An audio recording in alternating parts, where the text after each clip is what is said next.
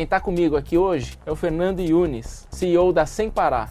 Dentro do Sem Parar, a cada concorrente que entra dá vontade de inovar ainda mais. Existem testes que a gente está fazendo para conhecer mais possibilidades. A biometria podem ter duas possibilidades: identificação da pessoa para facilitar um pagamento e a outra identificação para facilitar uma passagem. Na cultura de inovação nossa, a gente não pune o erro, a gente estimula a inovação. E quando as coisas dão errado, tem que ter atitude de trabalhar para melhorar, para corrigir. Ajuda bastante a gente conseguir inovar rápido. Começa agora o podcast do Conexão CEO, apresentado por Carlos Sambrano. O programa de entrevistas que traz as principais lideranças empresariais do Brasil para falar sobre negócios e nova economia. Um oferecimento Banco Original.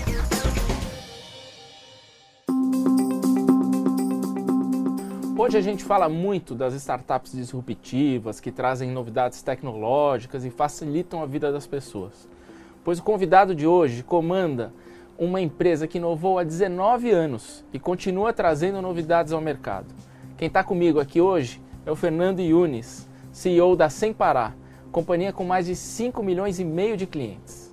Ele vai contar para a gente aqui todos os detalhes da empresa, para onde a empresa vai inclusive uma tecnologia de reconhecimento facial com biometria que vai te reconhecer e vai trazer o teu carro. Vamos saber o que é essa maluquice aqui. Mas antes de começar eu, esse papo, eu gostaria muito que vocês assinassem a nossa página no YouTube, que é Neofeed Brasil, e também acompanhassem os nossos podcasts nas principais plataformas que existem no mercado. Fernando, muito obrigado por estar com a gente aqui no estúdio da B3, no Conexão CEO. Um prazer recebê-lo aqui.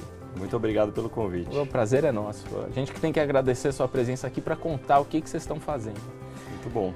Você, você, Fernando, comanda Sem Parar, que é uma empresa, como eu falei no, no, início do programa, foi uma das primeiras startups disruptivas, que eu digo fintech, que a gente pode dizer, uhum. é, do Brasil.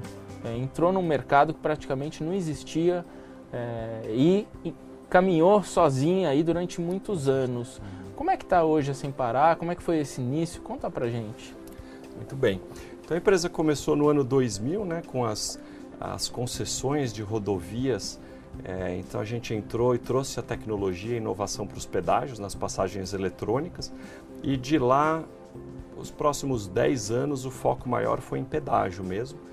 É, e a partir lá para 2010, 2011, a gente começou a entrar em alguns estacionamentos é, no ano passado, a gente já tinha atingido 430 estacionamentos no Brasil e a gente acelerou bastante de lá para cá. Terminamos o mês passado com 1.200 estacionamentos no país, com uma visão de oferecer possibilidade das pessoas que têm o Sem Parar economizar o tempo em cada vez mais locais. Então, durante muito tempo a gente focou no pedágio, e vem agora um momento bem forte de expansão além do pedágio, é, com os postos de gasolina também, onde a gente tem as parcerias com Shell e BR, é, com o McDonald's no drive-thru. A Movida, a gente entrou para fazer aluguel de carro. No mês de agosto, a gente vai fazer um rollout para o Brasil todo. Tem os, os lava rápidos, onde a gente possibilita que a pessoa pague a lavagem do carro também com sem parar. Então é um momento agora de expansão dessas razões de uso com a visão de possibilitar que a pessoa tenha uma vida sem filas e paradas quando ela quer estar em movimento. Vocês já fizeram uma conta aí de quanto tempo que a pessoa ganha tendo um sem parar e tendo um equipamento como esse? Tem casos que a pessoa ganha mais do que 10 horas no mês. 10 horas no mês? 10 horas no Como mês. Como é que você chegar nessa conta aí? então imagina assim, você é uma pessoa que tem família em Rio Claro, por exemplo. De São Paulo para Rio Claro são quatro pedágios na Bandeirantes para ir e mais quatro para voltar. Se você gastar 15 minutos por pedágio, aí você já tem uma hora na ida, uma hora na volta, já deu duas horas. Se você vai todo final de semana, já são oito horas economizadas só em pedágio. Isso que eu não estou falando de um feriado, um final de semana onde as filas ficam enormes, é, as pessoas chegam a economizar meia hora no, por pedágio, dependendo do tamanho da fila. Mas além disso, o estacionamento. Você vai num shopping, é, você saiu do cinema, tá louco para ir embora pegar o carro, precisa ir 10 horas da noite procurar onde tem a cabine do shopping com o ticket para fazer o pagamento, já são mais uns 5, 10 minutos. É, num pagamento, num drive-thru, economiza 4, 5 minutos. Num posto de gasolina, mais 4, 5 minutos. Então, na hora que soma esses outros usos, que são bem frequentes, a gente chega num número de 10 horas para uma pessoa que faz uma viagem por semana. E isso vocês estão somando também esses estacionamentos? Sim. Tudo isso já está nesse, nesse. Uma pessoa que é um usuário mais frequente de estacionamento, aí o valor pode, o número pode até aumentar. Chegar a quanto? Ah, tem podem ter pessoas com uso bem intenso que 15, 20 horas no mês de É quase um dia ganhando aí no é mês. quase um dia no mês, é verdade. Agora eu te perguntei, né, eh, Fernando, sobre eh, o início da empresa, porque a empresa conseguiu eh, entrar no mercado e não tinha praticamente concorrência no mercado, né? Como é que foi esse início e depois a chegada dos concorrentes? Por bastante tempo, é verdade, o Sem Parar atuou e concorrentes não entraram.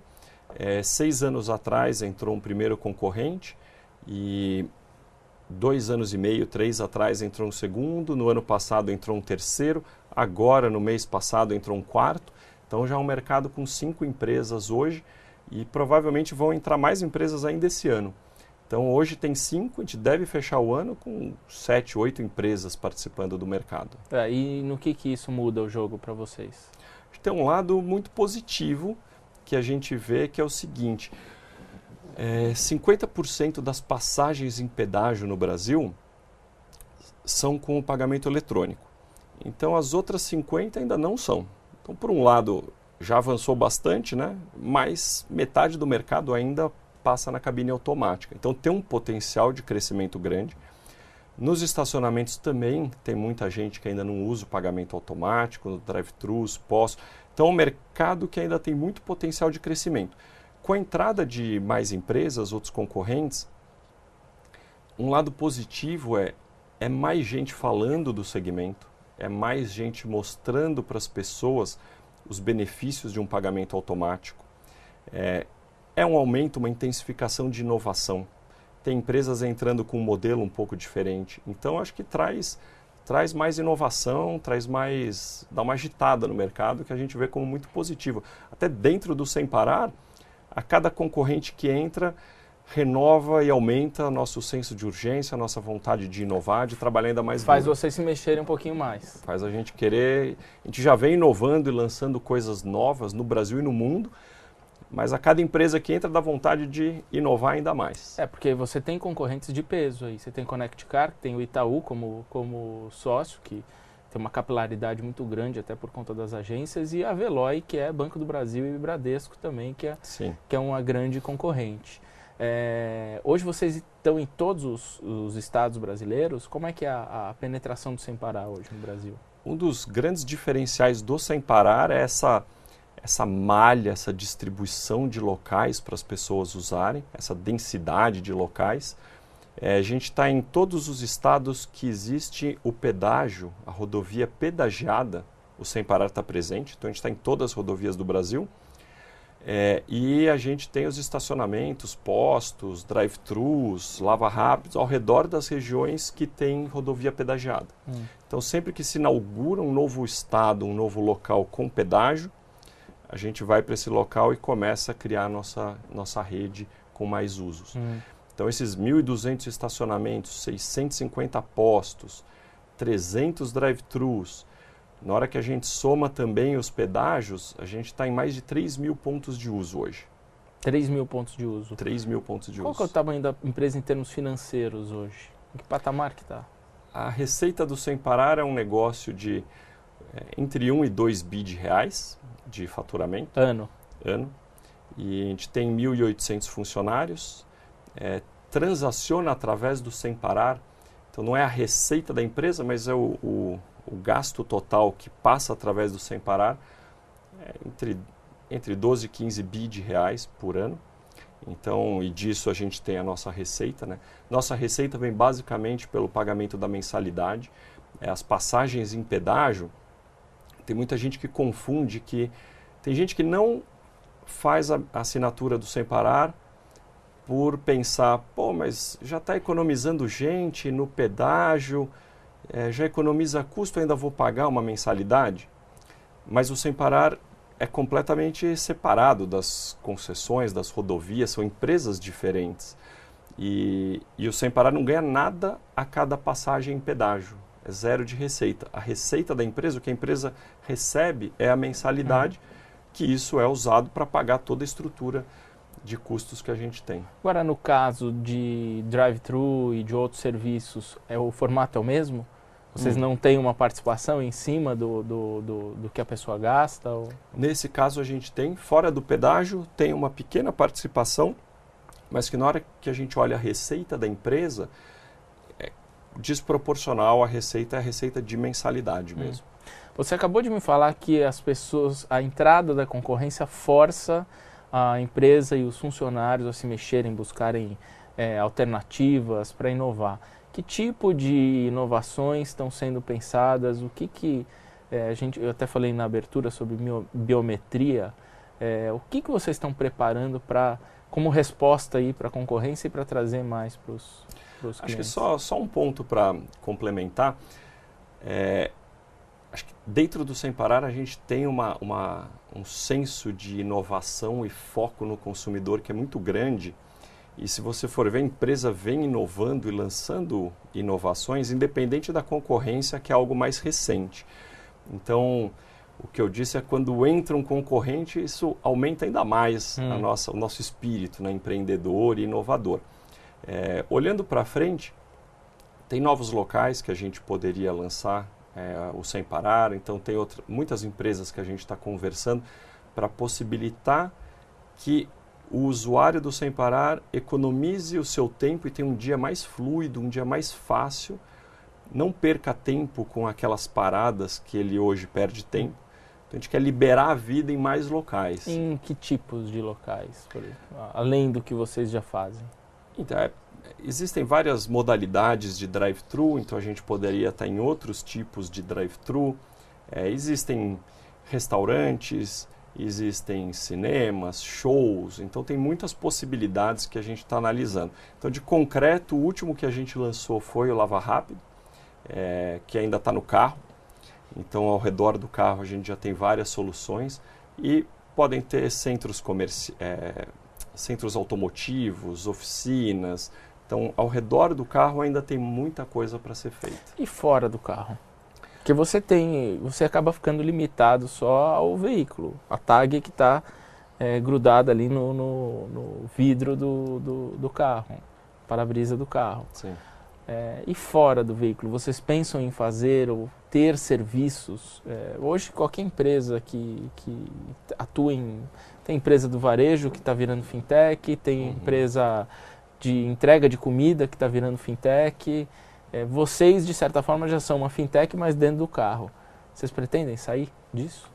É uma pergunta bem interessante e muito estratégica na empresa. Então a gente vê de duas formas, né? Hum. Primeiro que no carro, que é a nossa fortaleza, ainda tem muito potencial de crescimento. Então se os pedágios ainda são só metade usando pagamento automático, tem um, um espaço grande para crescer. É, mas, como você disse, esse é um universo tem o universo fora do carro também e a gente está olhando. A gente está olhando, tem alguns pilotos em andamento. De, de fazer e de você ter um, um, até como se fosse um aplicativo, um, um, meio de pagamento. Sim. Virar uma empresa de meio de pagamento também. Sim. Então é. existe uma, existem testes que a gente está fazendo para conhecer mais possibilidades. Hum. Mas e... a gente já se vê como uma empresa, sem parar, uma empresa de tecnologia, uma empresa digital que está inserida em pagamentos. Então a gente resolve hoje a vida das pessoas em pagamentos no carro. Também em mobilidade urbana, porque facilita e ajuda a mobilidade nas estradas e nas cidades. Então uma combinação de tecnologia com meios de pagamento e com mobilidade ao redor de serviço. Então uma empresa de serviço também. Então esse é um combinado de como a gente se vê. É, e isso a gente pode esperar para quando? Você está falando que vocês estão fazendo pilotos. É... é, difícil aí colocar uma data, mas o que eu é. posso te dizer é que No segundo semestre, a gente vai continuar, vai expandir alguns pilotos e por que não sonhar com no ano que vem, em algum momento do ano que vem, ter alguma tecnologia que a gente possa expandir. Hum. Vocês fazem parte de um grupo é, estrangeiro, que é a FleetCor. Sim. Né? É, vocês trocam informações com eles, é, exportam tecnologias desenvolvidas aqui. Como é que é o, o, a relação com o controlador? A FleetCor é uma empresa que cresceu no mundo através de muitas aquisições, foram ao redor de 70 aquisições. Sem Parar foi a segunda maior aquisição que a Fleetcor fez. Então, com esse portfólio de empresas, é, a relação com a Fleetcor é muito de. É, eles suportam muito nossos investimentos, suportam a estratégia, discutem a estratégia com a gente, ajudam nas priorizações. Então, a Fleetcor tem um papel é, de um acionista que está disposto a ajudar a empresa a crescer bastante. Hum. Então as, as, discussões são bem estratégicas e com foco em crescimento. Hum. Fleetcor pagou quanto pela Sem Parar? Foi um bi 40 de dólar. Isso em 2014, foi isso? 2000 e, acho que foi 2014, 2015, se eu não me engano. 2015. É e foi ao redor de 4 bi e pouco de reais. Então, mas essas tecnologias que vocês desenvolvem, que vocês passam também para outras empresas ou não do grupo? Acaba ficando mais no sem parar mesmo, porque as outras empresas são um pouco diferentes. Hum. Então a tecnologia com tag, meio de pagamento para pessoa física, é mais o sem parar. A Fleetcor, nessas empresas todas, o Sem Parar é a única que foca na pessoa física. Hum. A gente tem também o segmento de pessoa jurídica, que a gente está focando cada vez mais, mas a gente atende os dois e pessoa física é muito grande. As outras empresas servem o segmento de B2B, é, mas a solução de tag para combustível é, tem uma outra empresa no Brasil, que é a CTF, da Fleetcor também, que aí sim tem bastante troca de tecnologias, de experiências e entre as empresas, o que a gente troca são melhores práticas de gestão, hum. é, de liderança, de estratégia, mas a tecnologia em si é mais no Brasil do que para fora. E a questão da biometria que vocês estão desenvolvendo, como é que vai funcionar? A biometria podem ter dois, duas possibilidades. Uma possibilidade é, é identificação da pessoa para facilitar um pagamento e a outra identificação para facilitar uma passagem. Então, tem testes também que a gente vai começar em breve, é, em Valet, para você simplesmente olhando ali, vai reconhecer que é você e já vai pedir o seu carro. Então, como usar essa tecnologia para facilitar ainda mais a vida das pessoas, economizar ainda mais o tempo das pessoas no dia a dia. Então, basicamente, é, é um reconhecimento que vai te possibilitar um serviço mais fácil, mais rápido. Então eu paro meu carro num valet, na hora que eu vou buscar ele, um equipamento vai reconhecer meu, meu rosto e o carro já vai vir, já vão buscar meu carro? Como é que é? Já vão buscar o seu carro. Operacionalmente, me explica como é que vai funcionar. Mas é bem isso, você... Então, por exemplo, o valet de um shopping, né? Você recebe o cartão e aí você vai no shopping, faz as suas passeias, faz suas compras e tal. E na hora de ir embora, é, se você não tem o sem parar, você vai na fila do valet fazer o pagamento. Se você tem o sem parar, a gente já tem um, um totem que você encosta esse cartão e já pede o carro. Então a gente já facilitou bem a vida de quem tem o sem parar. Mas você ainda tem que pegar o cartão e encostar lá. O que a gente vai fazer, você vai olhar para a máquina, a máquina já te reconheceu, já cobrou a sua diária do estacionamento na conta do sem parar e já pede o carro para você automaticamente. Mas aí é uma máquina de vocês. Sim. E eu vou ter que ter feito esse cadastramento antes. Sim. É isso. Precisa fazer exatamente. E que outras tecnologias disruptivas assim vocês estão é, prevendo trazer para o mercado? Acho que no curto prazo, principalmente, tem bastante coisa que a gente está estudando.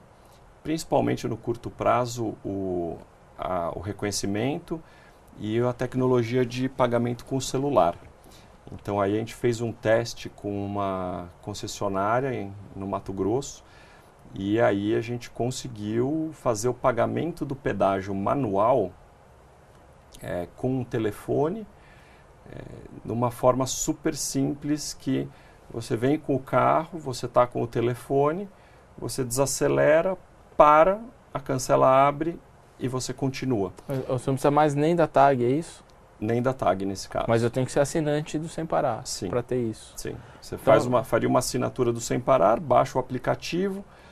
Nesse aplicativo é como se você tivesse o tag no aplicativo. E o, e o sensor já capta que você está com o celular? O sensor vai captar que você está com o celular. A diferença é que essa vai ser uma passagem semiautomática. Na passagem automática, você vem com o carro, desacelera para 40 km por hora, cancela, abre e você vai. Ah. Sem precisar parar. Essa vai ser uma semiautomática. Você para o carro, a cancela abre e você vai. Como se fosse um stop and go.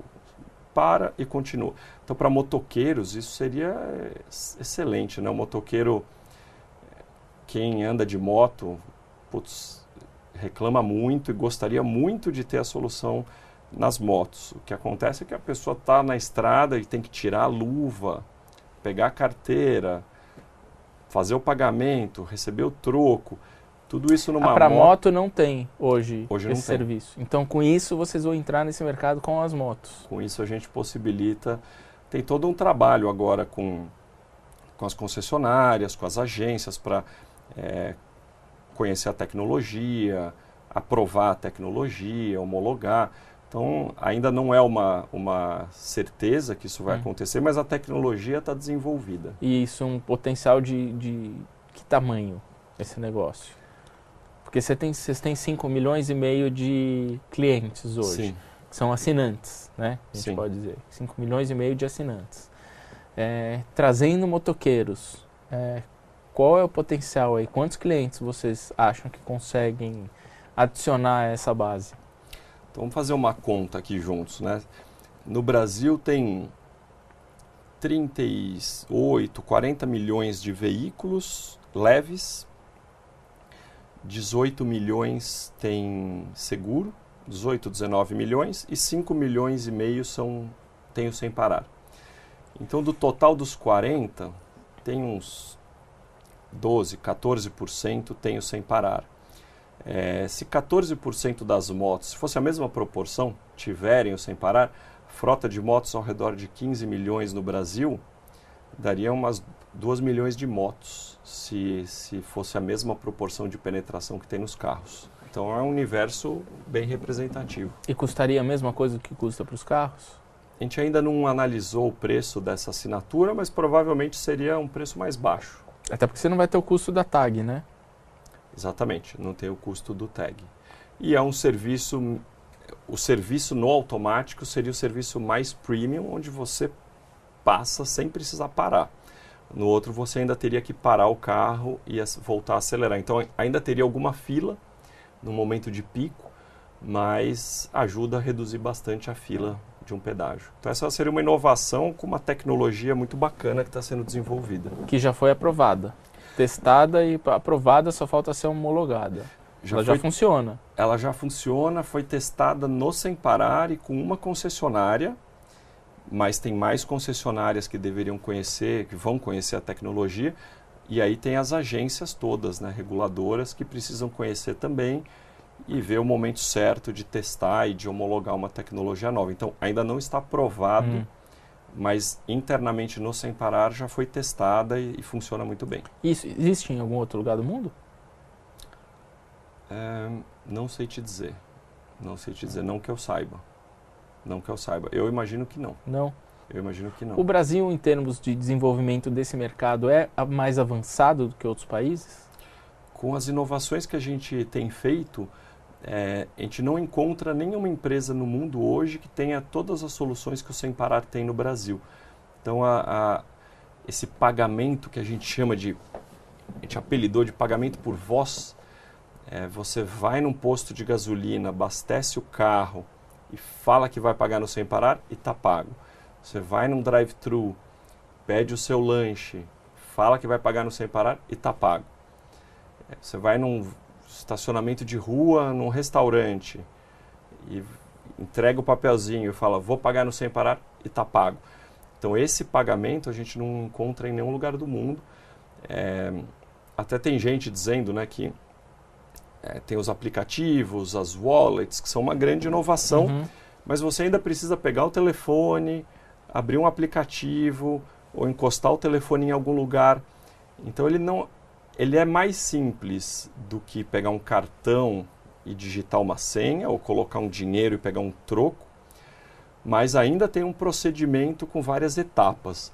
Você falar, vou pagar no sem parar e está pago, é o pagamento. É porque o carro já está cadastrado, a pessoa já sabe, né? A gente já sabe, já consegue identificar o carro e aí na hora que você fala, a transação é feita.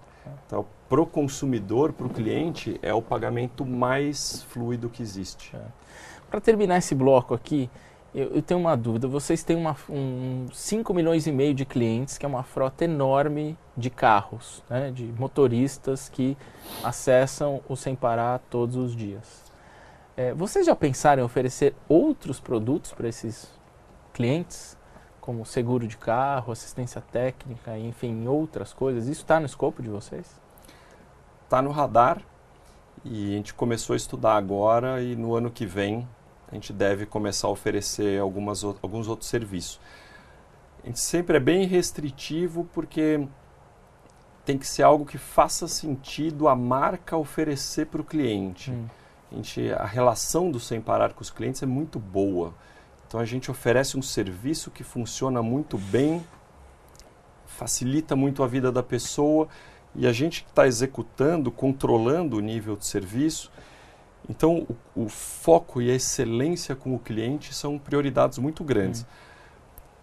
Uma coisa que a gente não vai fazer é, levando a um extremo, várias parcerias e oferecer inúmeros serviços para o cliente e serviços na casa, serviços uns no carro, serviços na rua, coisas desconectadas, isso a gente não vai fazer.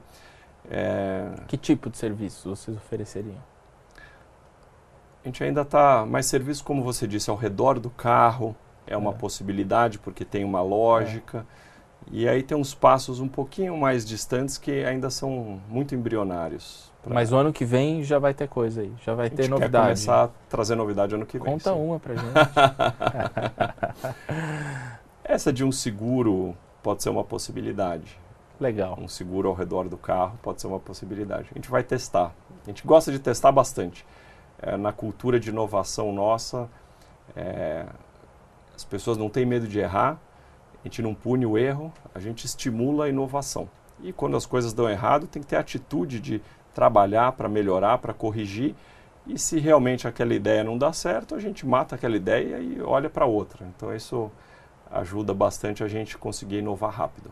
Conta para mim assim, eu, eu, gostaria de entender assim, hoje todas as grandes empresas estão de olho em startups que estão surgindo no mercado. Uhum. Muitas empresas são grandes, acabam que não conseguem inovar da forma que pretendem, porque é muito assunto para resolver no dia a dia. Aí surge uma empresa pequenininha, uma startup que cria alguma tecnologia, as empresas vão lá e ou compram ou uh, estimulam, aceleram essa empresa. Vocês estão de olho nesse ecossistema? A gente está de olho. É Inclusive, a tecnologia do reconhecimento facial é através de parceria com uma empresa menor que desenvolveu a tecnologia. Então, a gente está se associando a eles para fazer os testes é, internos com Sem Parar, ajudar a trazer as melhorias necessárias para oferecer o melhor serviço possível para os nossos clientes. Mas esse é um exemplo e concordo com você, cada vez mais as grandes empresas precisam se aproximar e, e criar um ecossistema de inovação ao seu redor para conseguir avançar mais rápido. Dificilmente a empresa sozinha vai dar conta de manter uma velocidade de inovação que o mercado exige. E como é que vocês estão fazendo para se aproximar dessas empresas? Um dos pontos são universidades. Então, tem algumas universidades que, que propiciam o contato com empresas menores. Um outro é muitas empresas procuram a gente e à medida que elas procuram a gente, se abre um canal de conversa. É, tem uma área nossa, né, com uma pessoa que conhece bastante gente, uma área de relações institucionais que a gente criou agora, que também vai ajudar a trazer muito contato para a empresa. Então, os executivos também são estimulados a, a, usar o seu networking, as pessoas que, que conhecem, que procuram a gente para colocar a inovação para dentro de casa. Aliás, como é que a empresa estimula a inovação? Esse é um ponto bem interessante é, e diria que tem um lado de cultura por trás. A inovação, na nossa visão, para ela prosperar, ela tem que ser é, ao redor da empresa toda e como um mindset de cada indivíduo. Então as pessoas têm que ter uma, uma abertura e uma visão para a inovação.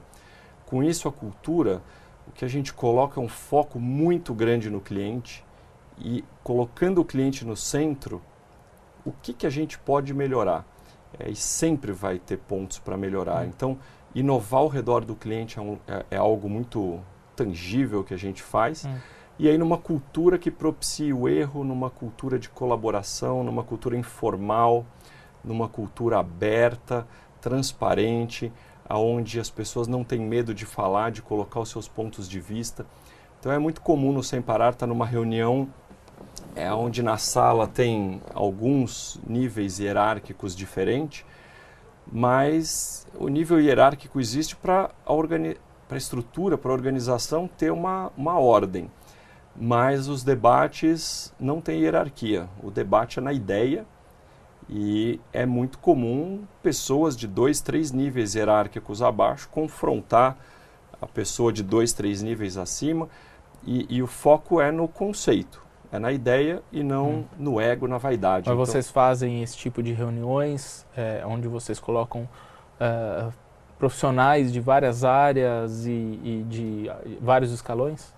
Isso é muito comum, quase que diariamente é, a gente tem reuniões multifuncionais. Então, trabalhar com áreas departamentalizadas, é, com processos muito travados, isso não é o nosso, nosso DNA. Nosso DNA é colocar o cliente no centro e aí trazer as áreas que têm que ser envolvidas para melhorar a vida do cliente. E na maioria das vezes não vai ser uma área só. Precisa um trabalho multifuncional hum. com muita gente envolvida. Hoje muito se fala desses é, esquadrões, né? os famosos squads. Sim. Vocês trabalham com esse tipo de, de... nesse formato? A gente trabalha, a gente tem hoje já é, ao redor de umas 60 pessoas trabalhando em squads e isso deve aumentar. Então, colocou quais seriam áreas foco, né, processos foco de melhoria para trazer grandes benefícios para os clientes. Então, sempre focado na jornada do cliente. E a gente montou esses primeiros cinco squads para resolver os problemas com muita velocidade e com muito foco. Isso a partir de quando vocês começaram a usar essa metodologia? Já faz um ano que a gente começou uma. Diria que o Sem Parar há muito tempo trabalha um pouco dessa forma, de colocar áreas multifuncionais para lançar projetos. O projeto mesmo do McDonald's foi feito é, dessa forma, mas a gente não chamava de um squad, mas o modelo de trabalho era muito parecido. A expansão toda em estacionamentos também foi dessa forma. A diferença é que as pessoas ficavam é, uma parte do tempo no projeto. Muitas vezes, grande parte do tempo, 70%, 80%. E no squad aí a pessoa fica full time, fica 100% do tempo. Então a, a, cultura da empresa, o estilo já era parecido. Hum. O que a gente está fazendo é, é intensificando mais e com isso a gente sente que tem ganho mais agilidade, mais velocidade, mais foco né, genuíno no cliente e, consequentemente, a gente vê também mais engajamento dentro da empresa. Era, era isso que eu ia te perguntar. Você falou duas coisas, é, agilidade e engajamento. É, na questão da agilidade, quanto tempo você consegui, demorava antes para lançar um produto e hoje você é, leva para levar esse mesmo produto ou um produto similar? Eu diria que é, lançar um projeto se a gente tem recursos 100% dedicados, é menos da metade do tempo. Então, vamos dizer, um projeto de uma complexidade específica que levaria seis meses, a gente faz em menos de três meses com um estilo de trabalho como esse, com uma estrutura com squad. Então, pessoas muito boas, alocadas full time, com autonomia, com gestão da agenda, mas com uma meta, com um propósito a ser buscado. Então esse grupo se auto-organiza para buscar aquela diretriz. Então é uma mudança cultural também na empresa de os executivos não darem respostas. A gente tem que dar a direção e os desafios. E o grupo vai trabalhar em buscar a melhor resposta possível. E o que, que já foi lançado, por exemplo? Tem algum exemplo de produto que foi lançado por um dos squads de vocês? Um exemplo que a gente tem é o nosso app. Então, a gente lançou o app do Sem Parar, que é um app que ficou muito bacana, o aplicativo, hum. e propicia para o cliente uma série de usos e benefícios que o cliente tinha vontade de ter no app e não conseguia. Como então, o que, por exemplo? Por exemplo, a pessoa olhar o histórico do extrato mês a mês de uma forma bem visual, não só em números, mas bater o olho e ver como que tem evoluído os gastos que são pagos através do Sem Parar mês a mês e por categoria: pedágios, abastecimento, estacionamento, drive-thru. Então, essa foi uma funcionalidade que a gente lançou, é, entre outras que a gente colocou ali também no nosso aplicativo. O aplicativo teve um salto de avaliação dos clientes muito grande, com a, à medida que o Squad vai trabalhando e trazendo as melhorias. Esse é um exemplo. Um outro é, a gente tem um totem que faz venda é, para os clientes e o nosso totem tinha uma usabilidade que não era a melhor. E um squad trabalhou muito focado em melhorar a usabilidade dos totens, é, tornando muito mais simples e intuitivo a compra de uma, assinatura, de, um, de, um, de uma mensalidade, de uma assinatura do Sem Parar, a inclusão de um novo veículo numa conta que já existe, a troca de um veículo, substituição. Então, todos esses serviços foram colocados no Totem e as nossas vendas mais do que dobraram só com o trabalho de usabilidade que o Squad fez. Se não fosse no modelo de Squad, uma pessoa de uma área iria desenhar como achava que deveria ser usabilidade, passaria esse requisito para uma outra área, que entraria numa fila de trabalhos então demoraria para entrar na prioridade dessa outra área. Na hora que essa área fosse trabalhar no assunto, a pessoa que trabalhou aqui inicialmente já teria até um, esquecido um pouco, porque já estaria fazendo outra coisa. Uhum. E se esse cara quisesse conversar com essa pessoa, o assunto já não está tão quente, aí depois vai para uma outra área que vai fazer um desenvolvimento. Então esse processo tradicional acaba sendo, para alguns projetos, é importante a gente não vê a empresa inteira trabalhar em squad, mas principalmente onde tem o cliente na ponta e necessidades de inovação e de melhorias com o cliente, é onde a gente está fazendo esse foco. E as pessoas se adaptaram a esse formato de trabalho? As pessoas se adaptaram super bem. E o que a gente vê é pessoas que estão em áreas que não têm squad, muita gente gostaria de migrar para esse modelo. E como é que você resolve isso? Internamente. É um ponto. Se você acabou de me dizer que você não quer que a empresa inteira Sim. funcione dessa forma. É um ponto super interessante que uh, vejo que as empresas que estão mais avançadas em trabalhar nessa forma mais, mais digital, né, inspirada pelas empresas puramente digitais, como Spotify, por exemplo, estão é, passando por essa discussão. Então, é, é uma reflexão mesmo, um aprendizado diário e, e um ponto é gerenciar né, as expectativas, as ansiedades da pessoa, da organização.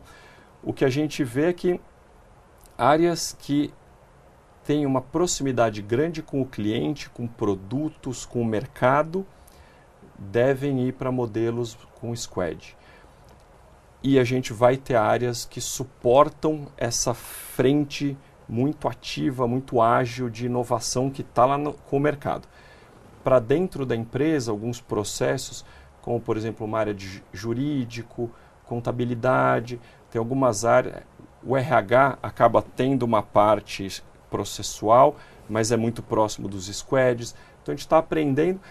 A mensagem para as pessoas é: todo mundo tem lugar aqui na empresa, a empresa está crescendo, a gente está contratando mais gente, então ninguém vai perder o espaço aqui. Uhum.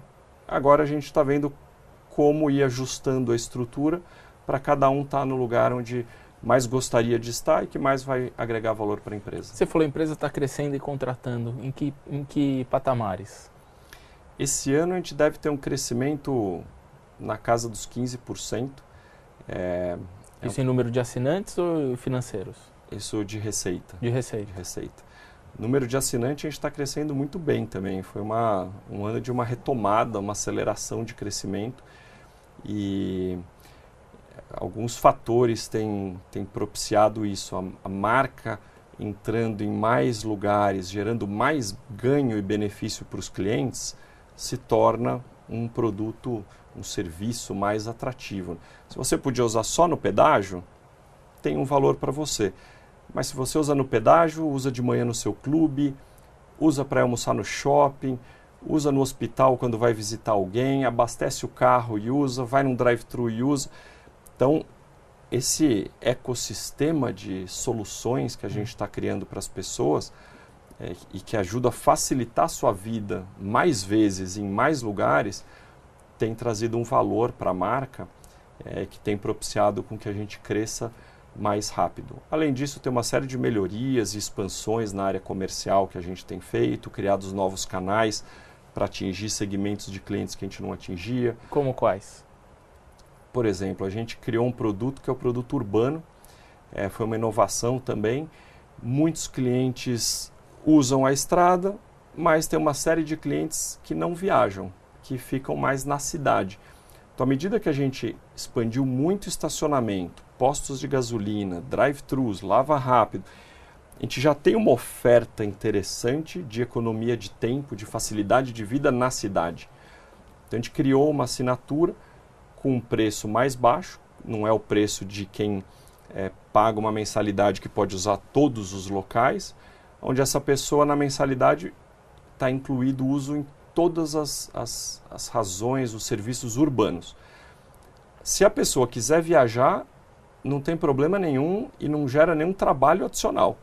Ela pega o carro, viaja, pode usar o sem parar. O tag está habilitado para todos os usos, mas o valor da mensalidade é de um plano urbano e quando a pessoa usar um serviço de pedágio, aí tem uma tarifa adicional. Qual a diferença de preço?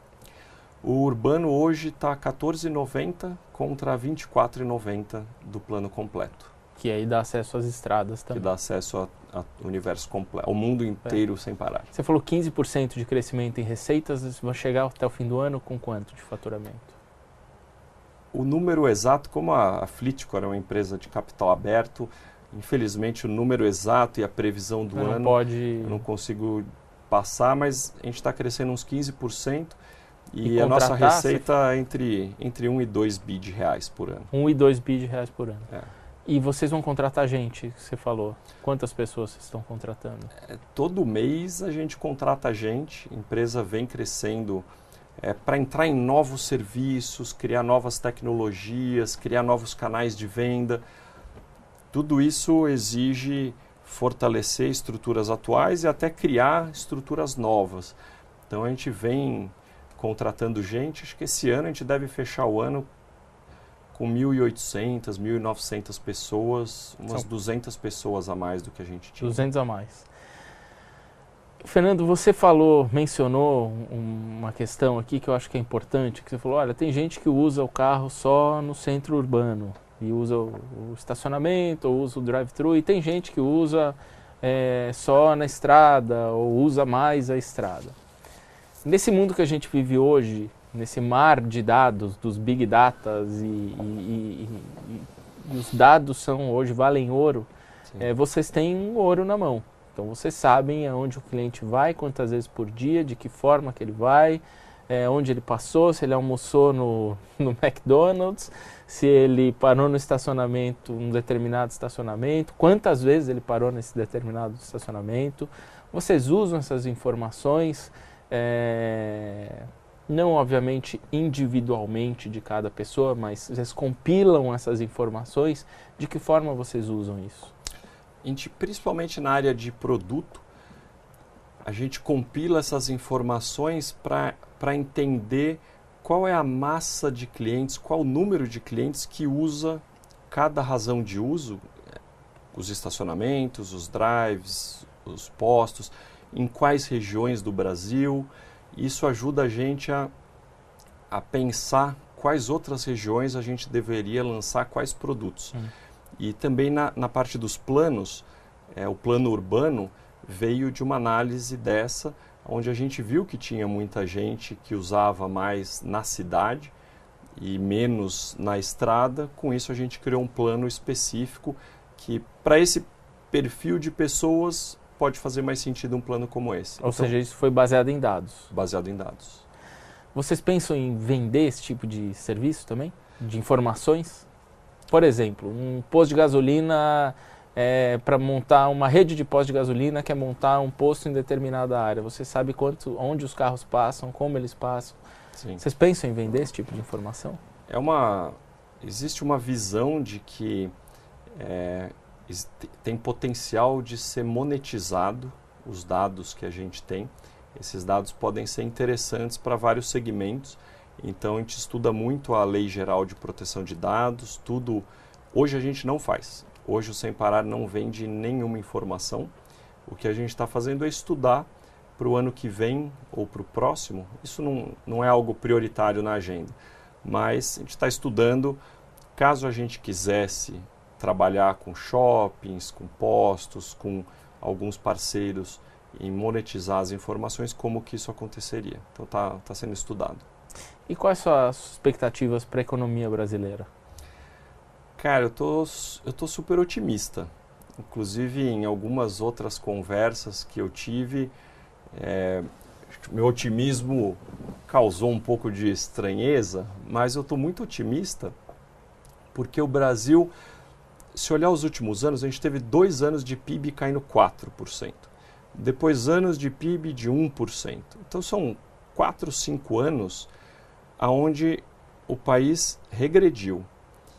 Mas o potencial é enorme, a população é enorme, o brasileiro é muito inovador, muito ativo. Então tem um potencial que está dormente, muito pela falta de confiança que aconteceu no país é, por uma série de razões. A mais recente agora, uma dúvida fiscal, se o Brasil quebra ou não quebra. Com a reforma da Previdência que vai ser aprovada em agosto e vai passar no Senado também, e eu acredito que vai ser uma reforma com números muito bons, o Brasil tira uma série de.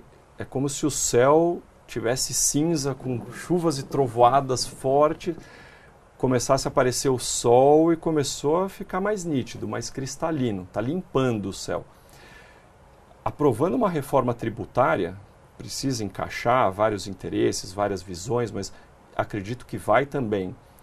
Privatizações, desburocratização da economia, abertura gradual da economia para o exterior. Acho que tem uma agenda muito ampla que o Ministério da Economia, Planejamento estão conduzindo e eu acredito que o, o nosso Congresso é, entrou na agenda e na prioridade fazer avanços estruturais no país. Então, acho que os avanços não vão ser incrementais, eles vão ser estruturais. Com isso, é como se é quase como se fosse um novo país, um novo Brasil, com um potencial enorme pela frente.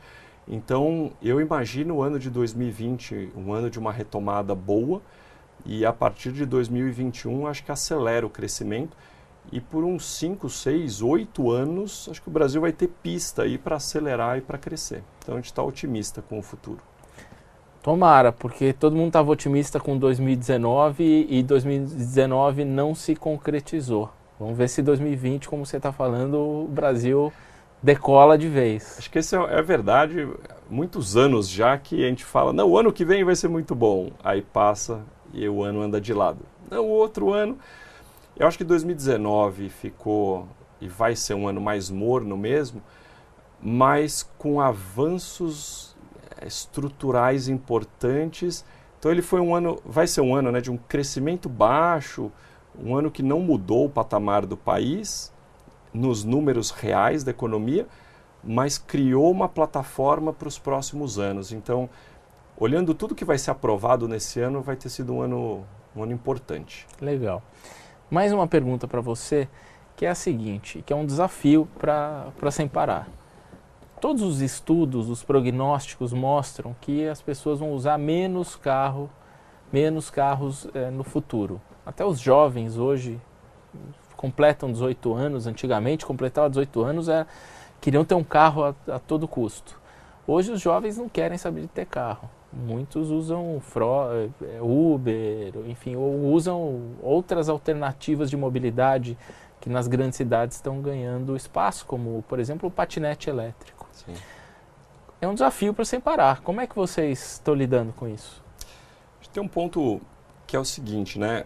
A gente tem 5 milhões e meio de veículos numa frota nacional de 18, pagando seguro, e numa frota total de 40.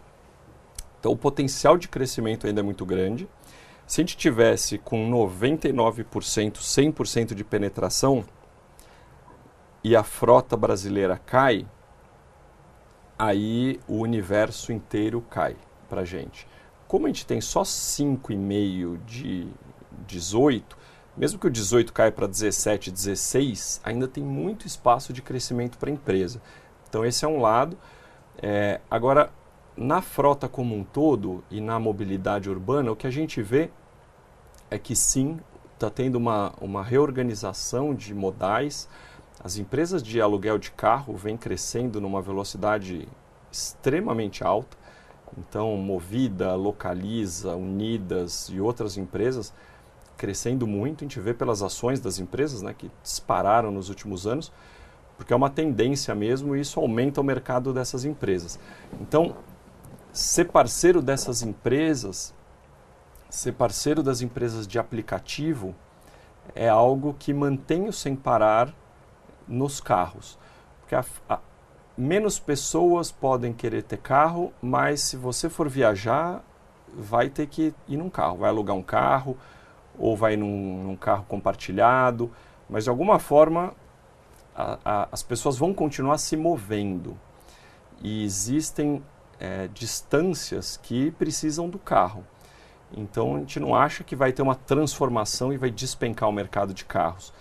É, o que pode acontecer sim é uma redução do tamanho, que a gente acha que não vai ser drástica, porque distâncias maiores ainda precisam hum. do veículo. E é a, a estrutura de transporte no país teria que ter uma mudança radical para aí sim o número de veículos reduzir bastante. Os patinetes, as bicicletas são distâncias mais curtas, então ajudam bastante nas distâncias curtas, mas se a pessoa precisa se locomover, e São Paulo é muito grande, é, é normal você pegar o carro e tem que andar 5, 6 quilômetros. Aí não dá para ir de patinete, se for de bicicleta vai chegar suado. Hum. Então distâncias um pouco maiores ainda precisam do... E a gente está olhando para o telefone, como eu te comentei no bloco anterior. É, a gente quer inovar também e prover soluções para a vida das pessoas fora do carro. Então, a gente quer crescer no carro, porque o universo ainda é grande, e entrar em soluções fora do carro também. Maravilha. A gente está caminhando para o final do programa e eu sempre faço um bate-bola aqui com os entrevistados e eu queria fazer um bate-bola rapidinho com você. É, então vamos lá. Quem é seu ídolo? Eu colocaria, não colocaria uma pessoa, colocaria, é. olha, foram meus pais, meu avô e tios, por uma combinação de, de caráter, de honestidade, de humildade, de foco em aprendizado, competência e relações, relações humanas. Qual é a característica que você mais admira em uma pessoa? Acho que é a, o caráter da pessoa. E o que você mais detesta? Arrogância. Que toca na tua caixa de som? A música que a minha mulher escolhe. e o que, que ela escolhe, geralmente? Ultimamente ela tem escutado a, a Lady Gaga com o, com o Bradley Cooper. e qual é seu hobby, Fernando? Eu gosto muito de triatlon e de investimento financeiro. Você pratica triatlon? Eu praticava até um tempo atrás e voltei a treinar agora. E o investimento financeiro é um hobby? É um hobby, eu gosto bastante, estudo bastante e tenho meus, meus testes, meus investimentos. Ah, então, os, os, consultores financeiros aí, ó, o pessoal da XP, toma cuidado, hein? Poder é? Escolher o que você faz com o seu tempo. O que te faz levantar da cama todas as manhãs? Inspirar as pessoas para terem um dia, uma vida melhor e trazer inovações para o Sem Parar, para o Brasil, para melhorar também a nossa vida, a vida das pessoas. E liderar é? Engajar, inspirar, dar um norte, uma direção e ter um grupo trabalhando com muita química, com muita colaboração, feliz no dia a dia e gerando resultado. Você é um cara novo que atingiu o topo, é CEO de uma grande empresa. Que conselho você daria para quem está começando a carreira hoje? Os principais pontos que eu colocaria é pensar que tudo é possível, tudo na vida é possível.